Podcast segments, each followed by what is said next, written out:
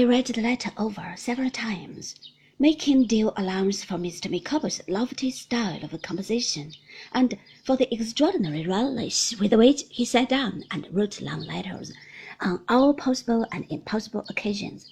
I still believed that something important lay hidden at the bottom of this roundabout communication. I put it down to think about it, and took it up again, and read it once more, and put it down again for further reflection.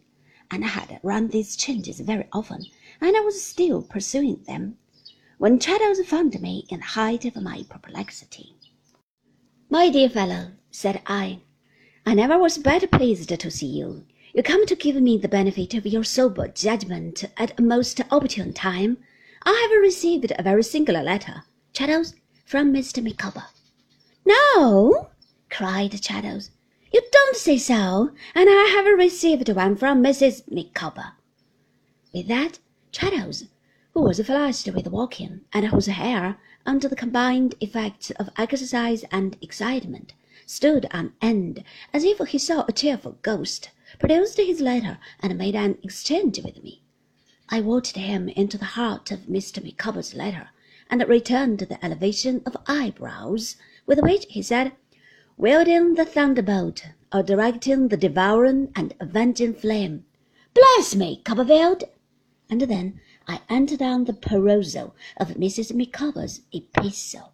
It ran thus.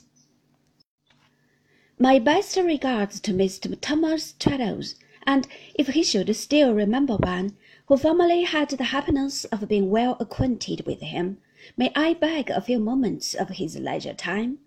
I assure Mr. T. T. that I would not intrude upon his kindness, were I in any other position than on the confines of distraction. Though hurrying to myself to mention the alienation of Mr. Micawber, formerly so domesticated from his wife and family, is the cause of my addressing my unhappy appeal to Mr. Traddles, and soliciting his best indulgence. Mr. T can form no adequate idea of the change in Mr. Micawber's conduct, of his wildness, of his violence. It has gradually augmented until it assumes the appearance of aberration of intellect.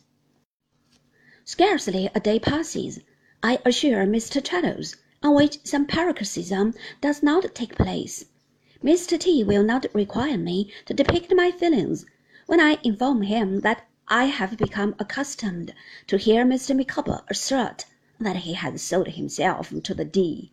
Mystery and secrecy have long been his principal characteristic, have long replaced unlimited confidence. The slightest provocation, even being asked if there is anything he would prefer for dinner, causes him to express a wish for a separation. Last night, on being childishly solicited for twopence to buy lemon stunners, a local sweetmeat, he presented a noised knife at the twins. I entreat Mr. Traddles to bear with me in entering into these details. Without them, Mr. T would indeed find it difficult to form the faintest conception of my heart-rending situation.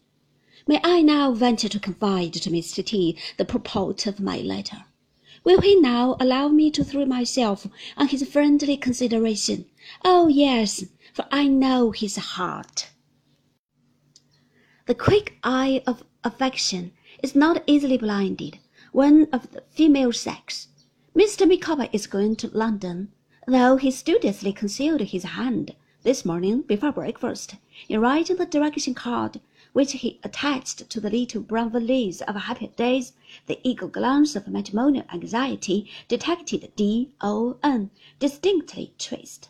The West End destination of the coach is the Golden Cross. Dare I fervently implore Mr. T to see my misguided husband, and to reason with him? Dare I ask Mr. T to endeavour to step in between Mr. Micawber and his agonized family? Oh, no, for that would be too much.